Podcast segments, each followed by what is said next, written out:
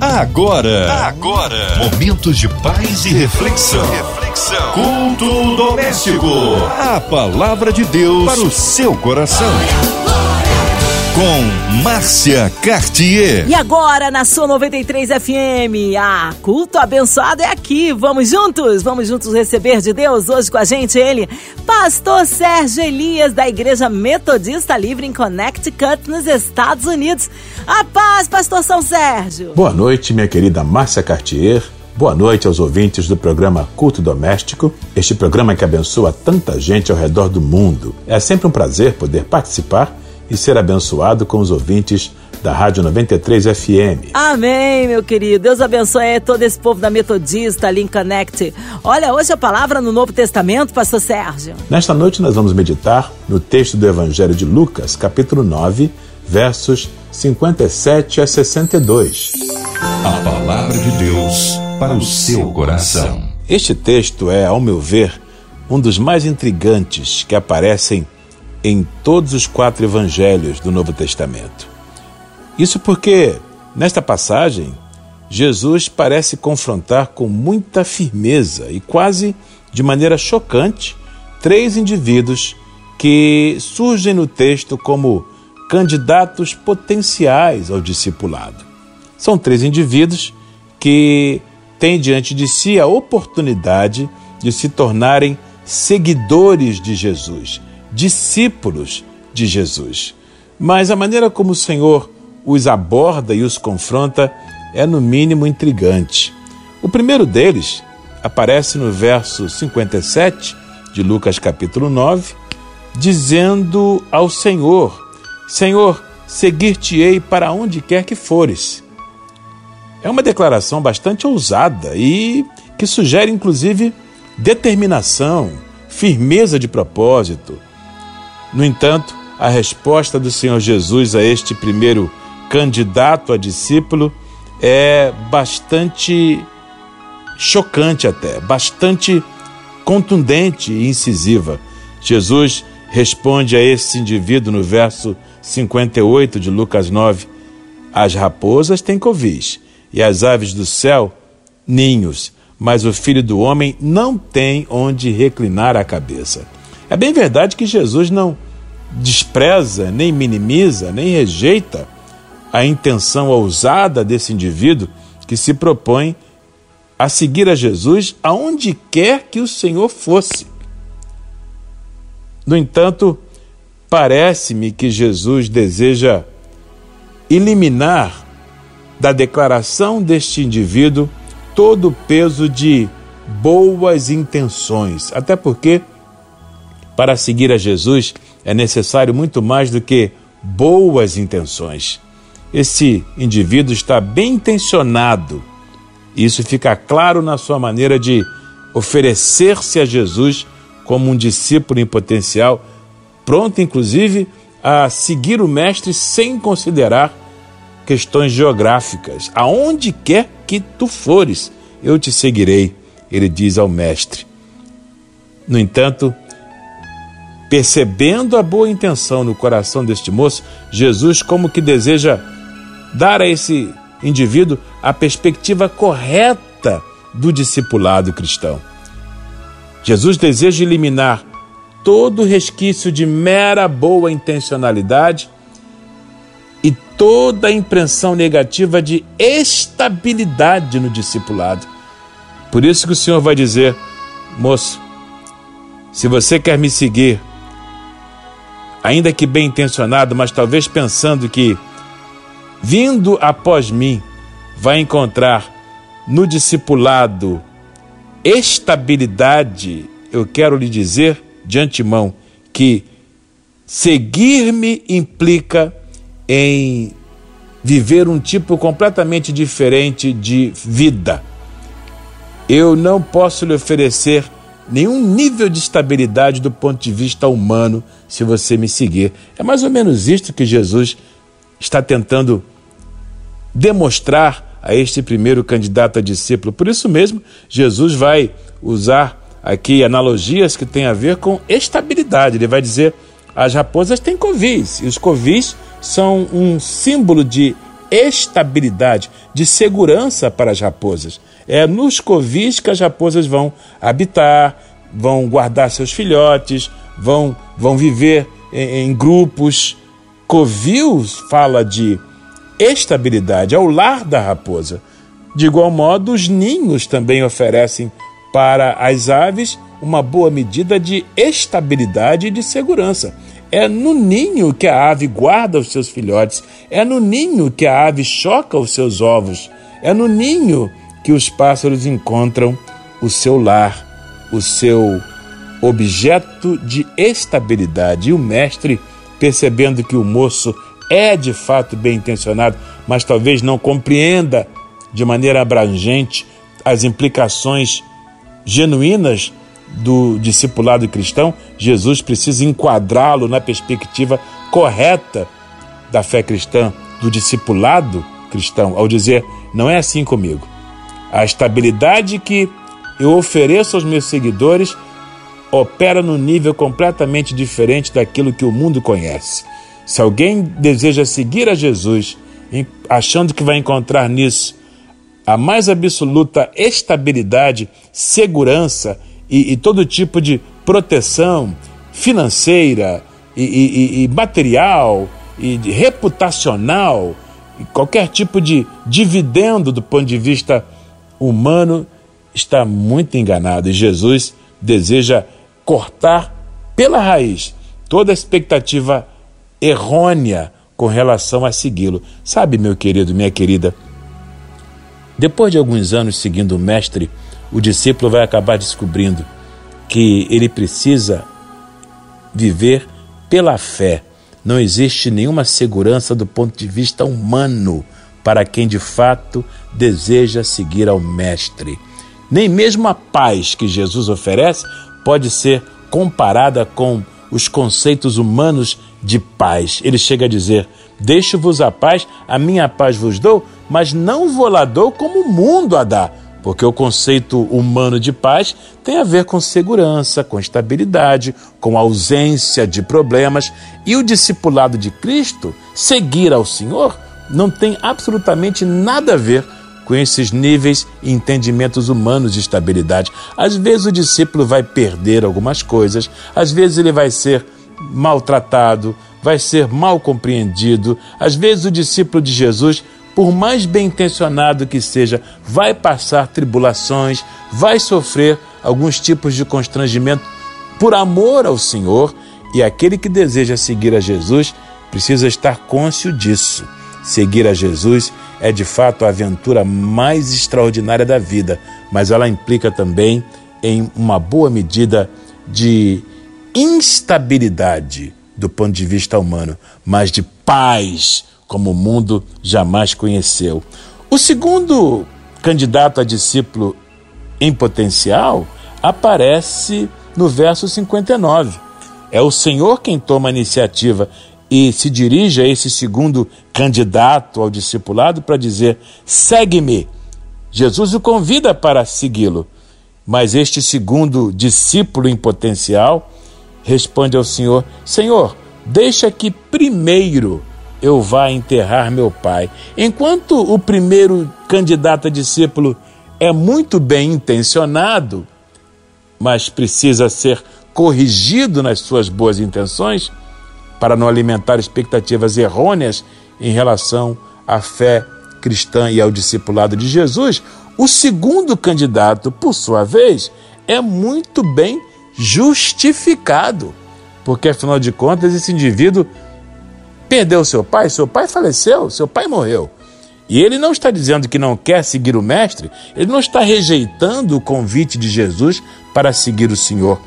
O que ele coloca é uma condição temporal. Ele diz: Senhor, deixa que primeiro eu vá enterrar o meu pai. Está absolutamente bem justificado esse segundo candidato a discípulo. Qualquer pessoa no senso comum, qualquer pessoa em sã consciência, diria: ele está correto. O que pode ser mais importante do que sepultar o pai, sepultar um ente querido? O que pode ser mais correto, mais justificável do que primeiro sepultar o seu querido pai? Ninguém negaria a solidez da justificativa deste segundo candidato a discípulo. No entanto, Jesus nos choca a todos. E parece que aqui a ideia é exatamente de tratamento de choque do mestre. Ele nos choca de maneira bastante contundente ao dizer ao rapaz: Deixa aos mortos o enterrar os seus mortos. Verso 60 de Lucas 9. Porém, tu vai e anuncia o reino de Deus.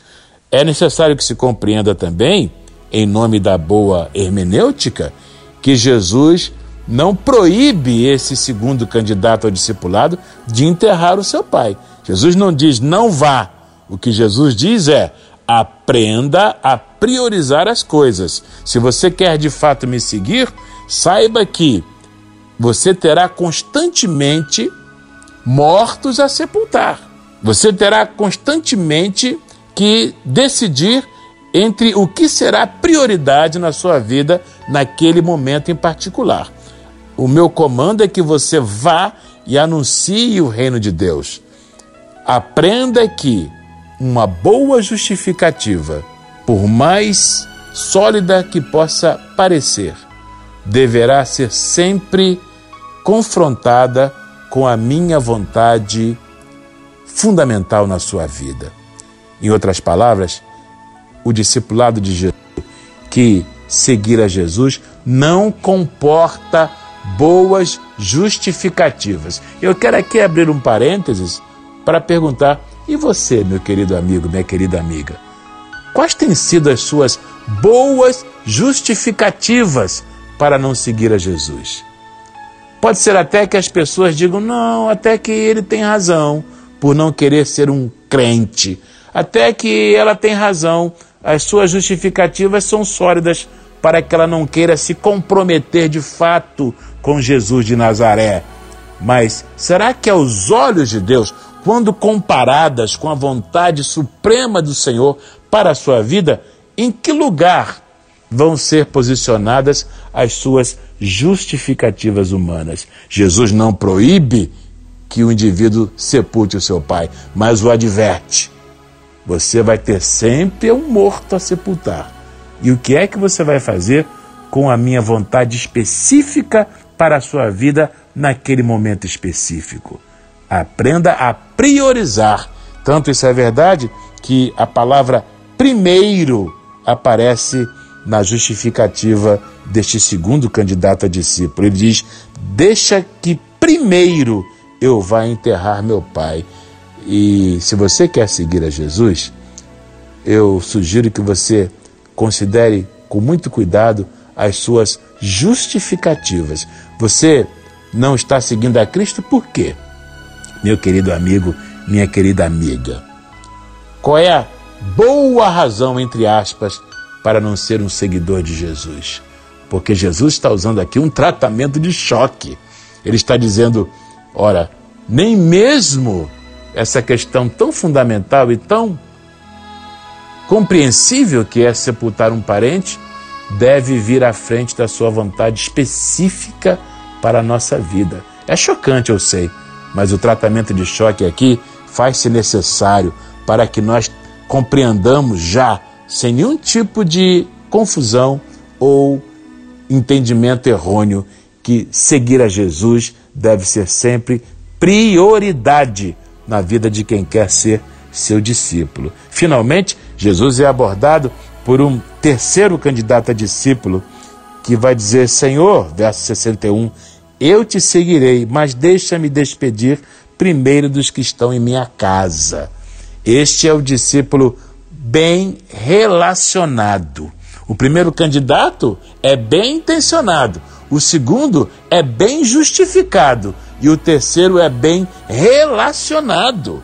Ele tem um excelente relacionamento com a família e o que ele quer é tão somente ter tempo para se despedir dos seus entes queridos e a partir daí então seguir a Jesus de Nazaré. E o Senhor vai nos chocar novamente. No verso 62 vai responder-lhe: Ninguém que lança a mão do arado e olha para trás é apto para o reino de Deus. Ora, o indivíduo que trabalha com arado sabe que não pode olhar para os lados nem para trás. tem que prosseguir adiante, sempre alinhado com o seu projeto de arar a terra, para que não haja desvio de percurso, para que seu trabalho não seja acidentado e improdutivo. Por isso, Jesus está nos chamando aqui para segui-lo de maneira correta, em linha reta, sem olhar para trás, sem olhar para os lados, sem valorizar a opinião das pessoas, sem se preocupar com o que possam dizer ou deixar de dizer por conta da sua decisão de se tornar um cristão. Percebe? É uma passagem intrigante, sem dúvida alguma, mas a expressão-chave aqui é tratamento de choque. Jesus nos choca de maneira muito contundente e não pede desculpas por isso, porque afinal de contas ele é Deus, ele é Rei, ele é Senhor, ele é soberano. Ele tem todo o poder nos céus e na terra e tem todo o direito de querer que nós o sigamos com prioridade, para além das boas intenções, que nós o sigamos com toda sinceridade, para além das nossas justificativas humanas, que nós o sigamos de maneira plena, contundente e constante, sem olhar para trás, para além das nossas boas relações humanas.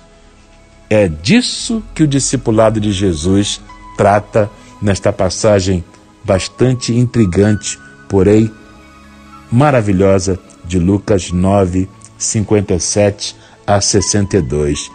Há lugar para você, há lugar para mim, há lugar para todos nós no discipulado de Jesus. Só precisamos entender as implicações dele e dizer: sim, Senhor, eu te seguirei para além das minhas boas intenções, eu te seguirei para além das minhas boas desculpas, eu te seguirei para além dos meus vínculos relacionais, eu te colocarei em prioridade na minha vida e assim vou te seguir até o encontro eterno contigo na glória. Você pode dizer amém para esta palavra? Que Deus te abençoe e que você receba da boca de Jesus esta palavra franca. Ele está falando francamente aqui com todo aquele que deseja segui-lo. É o seu caso? Que assim seja e que Deus te abençoe em nome de Jesus. Amém, aleluia, Deus é tremendo, Ele é fiel. Nesta hora vamos nos unir em oração crendo aí que o Senhor opera o impossível na vida daquele que crê, colocando você, ouvinte amado, em qualquer parte do Rio, Brasil, mundo, aonde quer que a 93 FM esteja chegando em qualquer continente, que você possa abrir o coração para receber de Deus um milagre em sua vida. Você hospitalizado, você que está encarcerado, com o coração enlutado, precisando do socorro de Deus na sua área profissional, ministerial, financeira, familiar. Vamos colocando aí nosso querido pastor Sérgio Elias, sua vida, família e ministério, nossas igrejas, missionários em campo espalhados por esse mundo.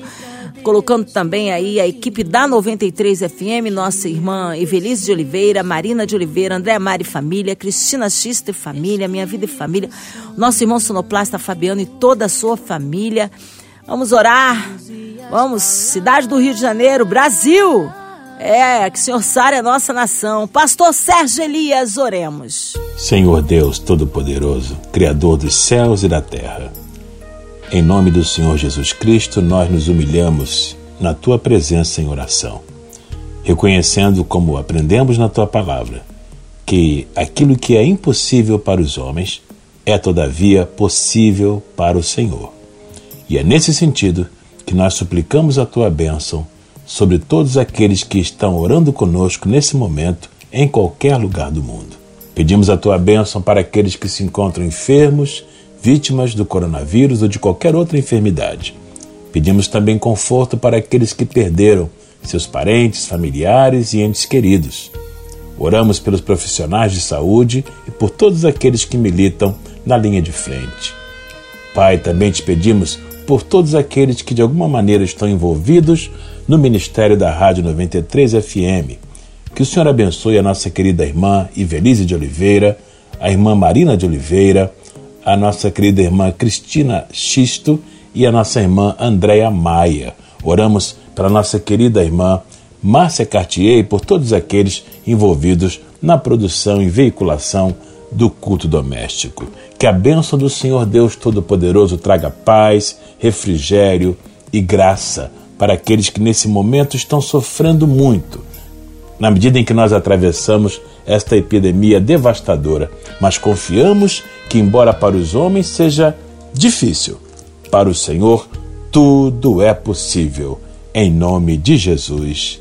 Amém. Amém, aleluia. Ele é fiel, ele é tremendo. A Deus toda a glória. Pastor Sérgio Elias, mas é muita alegria recebê-lo aqui em mais um culto doméstico. Um abraço a todos da Metodista Livre em Connecticut, Estados Unidos. O povo quer saber horários de culto, contatos, mídias sociais. Considerações finais, Pastor Sérgio. Muito obrigado mais uma vez, minha querida irmã Márcia Cartier. Obrigado a todos os ouvintes do culto doméstico em qualquer lugar do mundo. Quero aproveitar, Márcia, e mandar aqui um abraço carinhoso a todos os membros da Igreja Metodista Livre de Bridgeport, no estado de Connecticut, nos Estados Unidos. Essa igreja linda e preciosa que, pela graça de Deus, eu tenho o privilégio de pastorear. Se você desejar acompanhar online os cultos da Igreja Metodista Livre, basta entrar em qualquer uma das plataformas, Instagram, Facebook ou YouTube, acessando FM Church. F de fé, M de misericórdia, Church. Nossos cultos acontecem todos os domingos às 10 horas da manhã. Se você mora em algum lugar fora dos Estados Unidos, basta fazer o ajuste para o fuso horário relativo ao lugar onde você vive. Será um prazer tê-lo conosco através da transmissão do nosso culto online todos os domingos às 10 horas da manhã. Caso você queira me seguir nas redes sociais, eu estou no Instagram, Sérgio Elias Oficial, bem como no Facebook, Sérgio Elias. Vai ser um prazer ter você acompanhando as minhas postagens e os conteúdos que eu ocasionalmente disponibilizo. Mais uma vez, muito obrigado. Aqui, Pastor Sérgio Elias. Que Deus te abençoe de uma maneira toda especial, hoje e sempre em nome de Jesus. Amém. Glórias a Deus. Que seja breve retorno nosso querido pastor Sérgio Elias aqui no culto doméstico. Que você, ouvinte amado, continue aqui. Tem mais palavra de vida para o seu coração. De segunda a sexta você ouve o culto doméstico e também podcast nas plataformas digitais. Ouça e compartilhe. Você ouviu? Você ouviu? Momentos de paz e reflexão. reflexão. Culto doméstico. A palavra de Deus para o seu coração.